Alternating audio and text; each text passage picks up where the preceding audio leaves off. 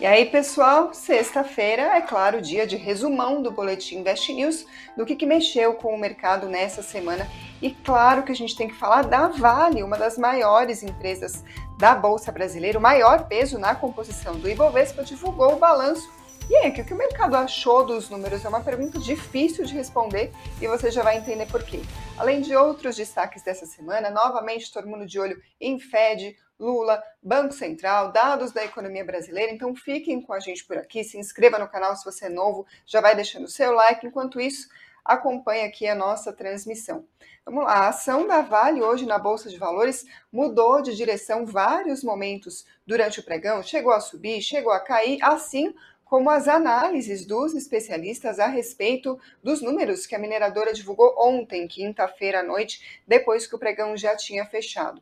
Vamos começar por eles, então. O que, que veio no relatório. Vamos lá, o balanço mostrou o seguinte: no quarto trimestre de 2022, veio um resultado em linha com as expectativas do mercado, mas apesar disso, depois desses números, a gente viu recomendações distintas entre os analistas, com analistas divididos sobre a tese de investimento. Falando especificamente no resultado, o lucro líquido foi de 3,72 bilhões de dólares na Vale no quarto trimestre. Isso significa uma queda de 30% na comparação com o mesmo período do ano anterior.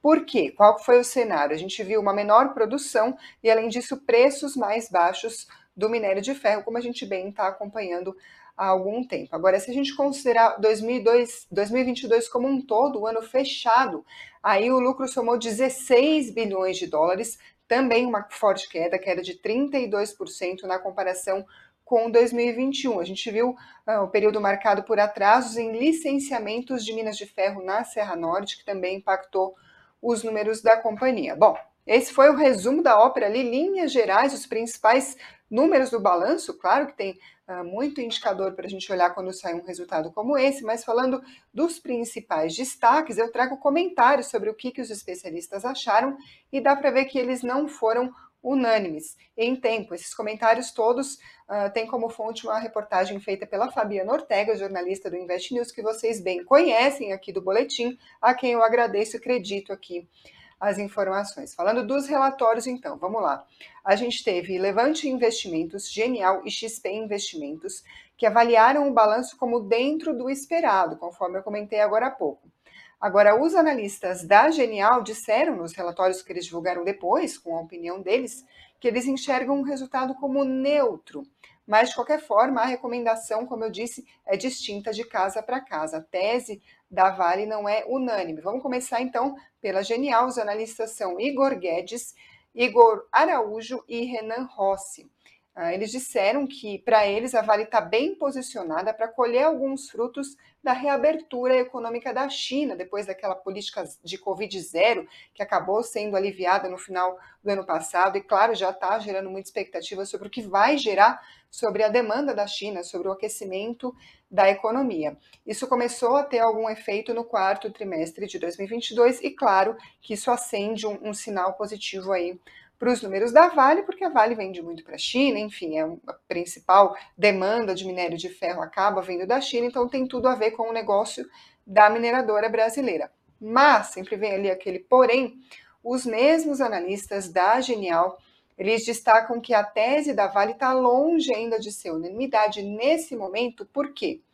De 16 casas que estão cobrindo o papel, a Genial e outras seis adotam a recomendação neutra, com algumas importantes casas, inclusive, rebaixando a recomendação nas prévias do último trimestre que a gente acompanhou. Vou dar aqui um trechinho da análise deles, eles dizem o seguinte, abre aspas. Ao conversarmos com investidores institucionais, vemos alguns já se posicionando em operar vendido no papel, outros ainda relativamente otimistas com a reabertura, fecha aspas. Ou seja, entre os investidores também não tem unanimidade. A Genial rebaixou a recomendação uh, para a ação da Vale de compra para manter, mas isso não foi agora não, depois do balanço. Na verdade, foi cerca de 15 dias uh, após as notícias lá sobre a flexibilização do Covid-0 na China, ainda em dezembro, mas de qualquer forma, essa foi a ação da Genial. Agora, depois da divulgação do balanço, claro, os analistas mantiveram a recomendação de manter para o papel e o preço-alvo é de 105 reais por ação. Eles disseram ainda o seguinte no relatório, abre aspas, a tendência para nós é cada vez mais o consenso começar a perceber que houve um certo tom exagerado sobre a volta da China e o impacto nas mineradoras, fecha aspas. Ou seja, aquele otimismo quando o mercado viu, ah, a China vai reabrir. Isso é bom para a Vale, então a ação começou a subir. Na visão dos analistas da Genial, houve um certo exagero nesse movimento. Uh, agora, o, a casa mantém a recomendação de neutra para a ação da Vale e eles acreditam que os preços do minério de ferro estão altos e podem sofrer ainda correções. Agora, outra casa, a XP. Os analistas são André Vidal, Guilherme Nipes e Helena Kelmi. Eles avaliaram num relatório também que eles divulgaram hoje uh, que eles gostam da tese de investimento de longo prazo da Vale, que por isso eles mantêm a recomendação de compra. Isso falando do, do, que eles acham do longo prazo. Agora, no curto prazo, eles se dizem receosos com a discrepância da alta do preço do minério de ferro em relação a outras commodities. A gente pode observar, por exemplo, o petróleo, que está indo muitas vezes em direção contrária. Então, essa diferença acaba preocupando os analistas. Uh, agora vamos falar de pontos de atenção em relação à Vale, a tese de investimento e o que esperar da ação. Outra casa, Ativa Investimentos, eles apontam pontos de atenção, temas como a venda de participação minoritária na divisão de metais básicos, o envolvimento da Cosan na companhia e a possibilidade de tributação no setor de minério de mineração no Brasil, que, claro, impacta diretamente a Vale. Outros pontos de atenção, uh, segundo os analistas da XP, eles acham que a Vale continua comprometida com a disciplina de capital, uh, com a maior parte da sua geração de caixa retornando aos acionistas. Mas, para eles, os principais temas que o investidor deve observar, deve se atentar, deve ficar de olho a partir de agora são eles. Vou estar aqui cinco do relatório. Um, os riscos do aumento das taxas de royalties no Brasil. 2. Até onde e por quanto tempo vai durar a alta do preço do minério de ferro? 3 monetização nas operações de metais básicos.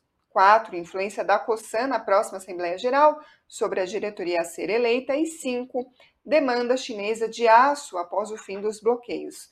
Ou seja, dá para ver que a análise das casas em alguns pontos coincidem, são apontados os mesmos fatores que devem ser sinais de alerta, coisas para o investidor ficar de olho, mas quando a gente vai ver a recomendação e o que os analistas acham do papel, aí dá para ver que de fato muitas vezes não tem consenso, ou seja, para o investidor que está de olho na ação, vale, claro, acompanhar casas diferentes para ter uma visão uh, mais ampla sobre a análise. Hoje, a ação fechou em queda de 1,3%, mas como eu disse, durante o pregão chegou a mudar de sinal algumas vezes. Agora, falando um pouquinho do cenário externo, a gente já vai falar uh, do que aconteceu aqui no Brasil, mas vale ficar de olho no Fed, porque nessa semana mexeu bastante com as bolsas nos Estados Unidos, na Europa, na Ásia, e claro que isso reflete aqui no Brasil, em uns dias que, na verdade, o cenário interno não está exatamente tranquilo, aliás, muito pelo contrário, e ainda veio mais esse fator pesado sobre os mercados, que foi expectativa sobre o Fed. Por quê? Nessa semana, a gente teve a divulgação de uma série de dados importantes sobre a economia dos Estados Unidos, muitos deles em direções diferentes, e claro que o mercado vai avaliar esses dados para ver se pode ter alguma pista ali do que, que o Fed pode fazer com os juros. Antes de passar esses dados para vocês, um spoiler.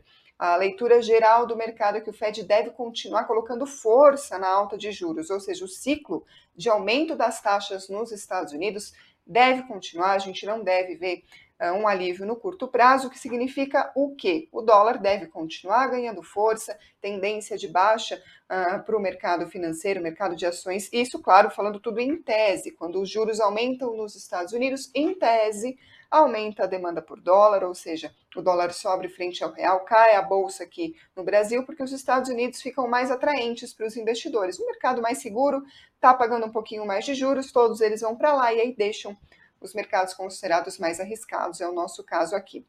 Feito esse pequeno disclaimer e esse spoiler, agora sim vamos falar dos dados. Começando pela terça-feira, inflação nos Estados Unidos. O dado foi o seguinte: os preços ao consumidor aceleraram em janeiro na comparação com o mês anterior, mas o aumento anual foi o menor desde o final de 2021.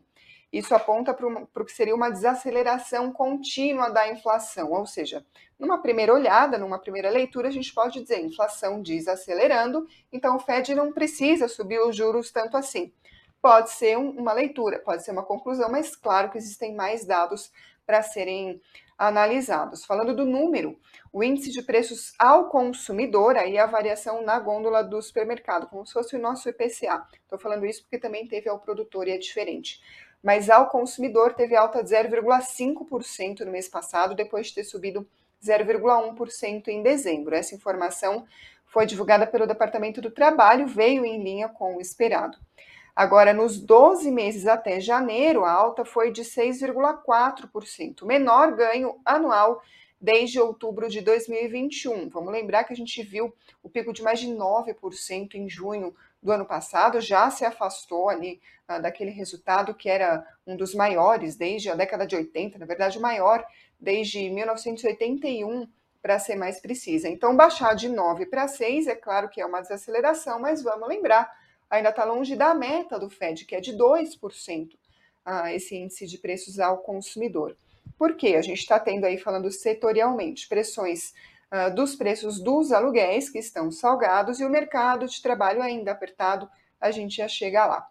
Isso foi na terça-feira. E aí, na quarta, veio um dado sobre o varejo, mostrando a força da economia dos Estados Unidos, mesmo com o FED subindo juros, porque juros em alta significa que a ideia, pelo menos, é que a economia vá desacelerar, a demanda vai desacelerar e aí dá uma certa esfriada. Pelo dado do varejo que saiu na quarta, isso não aconteceu. As vendas do varejo nos Estados Unidos recuperaram de uma forma acentuada em janeiro, depois de terem caído do, por dois meses consecutivos. O Departamento do Comércio disse na quarta-feira que as vendas subiram 3% no mês passado. Economistas consultados pela Reuters estavam esperando 1,8%. Isso foi na quarta e na quinta, outro dado mostrando novamente força da economia. O número de novos uh, pedidos de auxílio-desemprego nos Estados Unidos caiu e isso não era esperado pelo mercado. Os pedidos caíram em mil na semana encerrada em 11 de fevereiro para 194 mil, segundo novamente o Departamento do Trabalho. Economistas consultados pela Reuters estavam prevendo 200 mil. A gente sabe, claro, que o mercado de trabalho está dando diversos sinais de resiliência, a gente pode acompanhar nos dados que têm sido divulgados por lá, só para a gente ter uma ideia, falando de um deles, taxa de desemprego é a menor em mais de 53 anos. Aí na quinta-feira, como eu estava falando, veio os dados de inflação ao produtor. O relatório foi divulgado novamente pelo Departamento do Trabalho e mostrou que o aumento dos preços ao produtor acelerou em janeiro na comparação com o mês anterior. Subiu 0,7% depois de ter caído 0,2% em dezembro. Economistas estavam prevendo alta de 0,4%, ou seja, abaixo do 0,7% que a gente de fato viu em 12 meses até janeiro aumentou 6%, ou seja, inflação ao produtor, o quanto que está mais caro produzir as coisas que a gente vai ver uh, no, na ponta final nas lojas. Então existe a expectativa de que em algum momento isso possa ser ou não repassado ao consumidor. Então é um sinal importante sobre o que esperar para a inflação ao consumidor, o índice de preços ao consumidor. Resumo da ópera: o mercado viu de todos esses dados mais sinais de que a gente deve sim continuar vendo as taxas de juros sendo elevadas nos Estados Unidos, e como eu comentei, isso mexeu com o mercado nessa semana e não foi só aqui no Brasil. Falando em Brasil, outro tema que a gente também já está acompanhando há algum tempo é as tensões entre o presidente Lula e o Banco Central. O presidente tem feito diversas críticas à condução da política monetária, ele se mostra insatisfeito com o patamar da taxa Selic, que, segundo ele, deveria ser mais baixo. Já falou também sobre subir meta de inflação, rever ah, a autonomia do Banco Central. Isso tudo não é novidade, mas o que é novidade é que nessa semana a gente viu algumas declarações de certa forma, atenuando um pouco as tensões, o que chegou a ser bem visto pelo mercado em diversos momentos. Começou logo na segunda-feira, a gente acompanhou uma entrevista do presidente do Banco Central, Roberto Campos Neto, no programa Roda Viva da TV Cultura.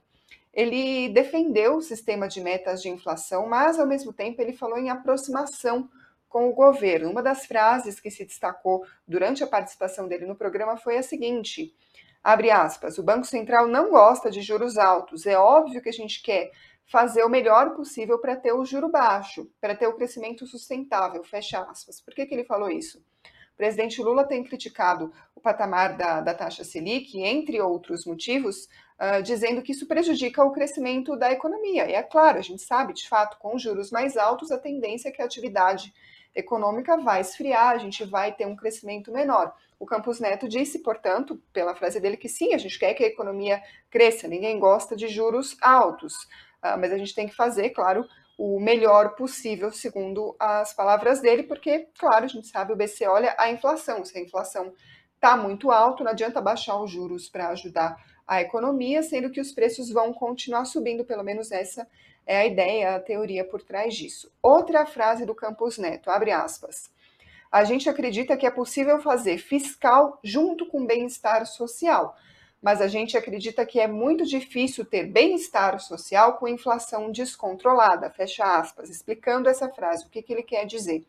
O presidente Lula tem falado sobre aumento de gastos uh, com bem-estar social, aí uh, criando programas de auxílio à população, enfim, aumentando os gastos do governo e que isso deve ser prioridade na comparação com o lado fiscal, ou seja, equilíbrio das contas públicas. A gente primeiro tem que resolver ali o problema da população mais carente, depois olhar para as contas públicas. Essa é, claro, não usando exatamente essas palavras, mas é a crítica que o Lula tem feito. E aí, a resposta do Campos Neto no Roda Viva, que a gente tem sim que cuidar do fiscal e do social ao mesmo tempo. Só que se a gente se descuida do fiscal, o que acontece é que a inflação se descontrola e aí acaba prejudicando o bem-estar social. É isso que o Campos Neto explicou.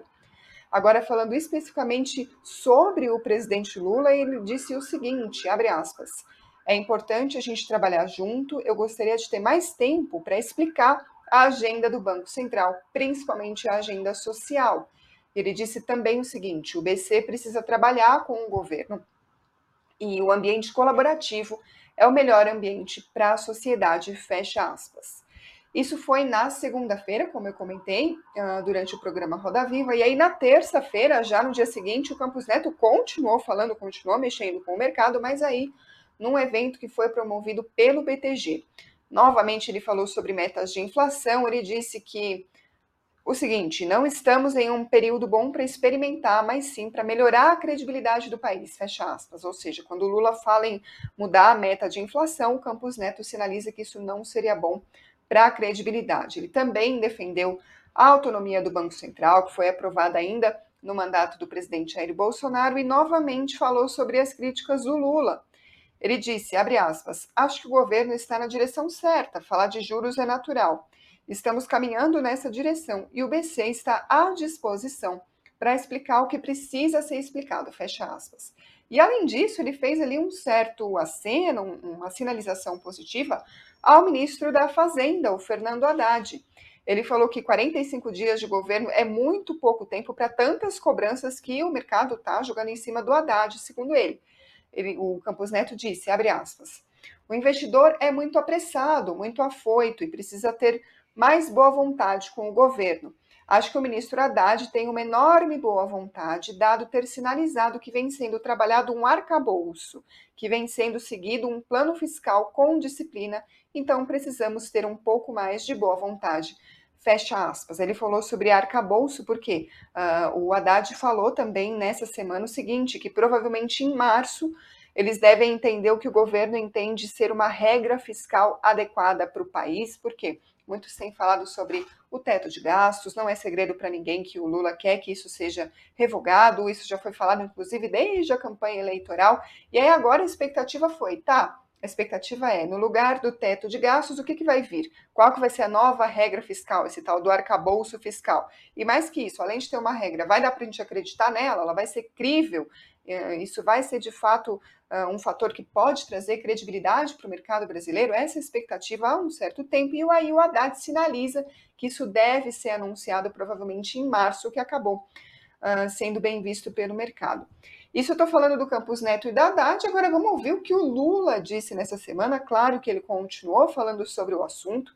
Ontem, quinta-feira, foi divulgada uma entrevista que ele deu para a CNN Brasil, em que ele falou sobre esse tema. Ele falou que não tem interesse em brigar com o presidente do Banco Central, mas acrescentou que o Roberto Campos Neto tem que, nas palavras do Lula, saber que neste país a gente tem que governar para as pessoas que mais necessitam.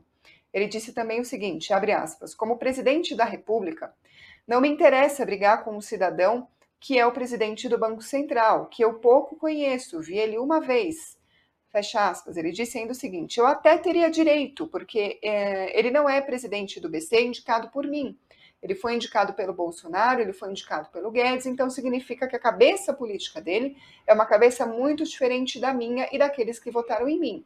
Mas ele está lá, tem um mandato, fecha aspas. O que, que o Lula está falando aí? Que de fato ele foi mesmo indicado ainda no mandato do Bolsonaro, mas justamente isso que prevê a autonomia do Banco Central, que foi aprovada pelo governo anterior. Qual é a ideia? O mandato do Banco Central, do presidente do Banco Central, é por quatro anos, mas esses quatro anos não coincidem com o mandato do presidente da República. Então, na prática, quando muda o presidente, ele ainda tem que conviver por pelo menos dois anos com o presidente do BC, que foi indicado pelo governo anterior. A ideia é que não haja, portanto, uh, interferência política nas decisões do BC.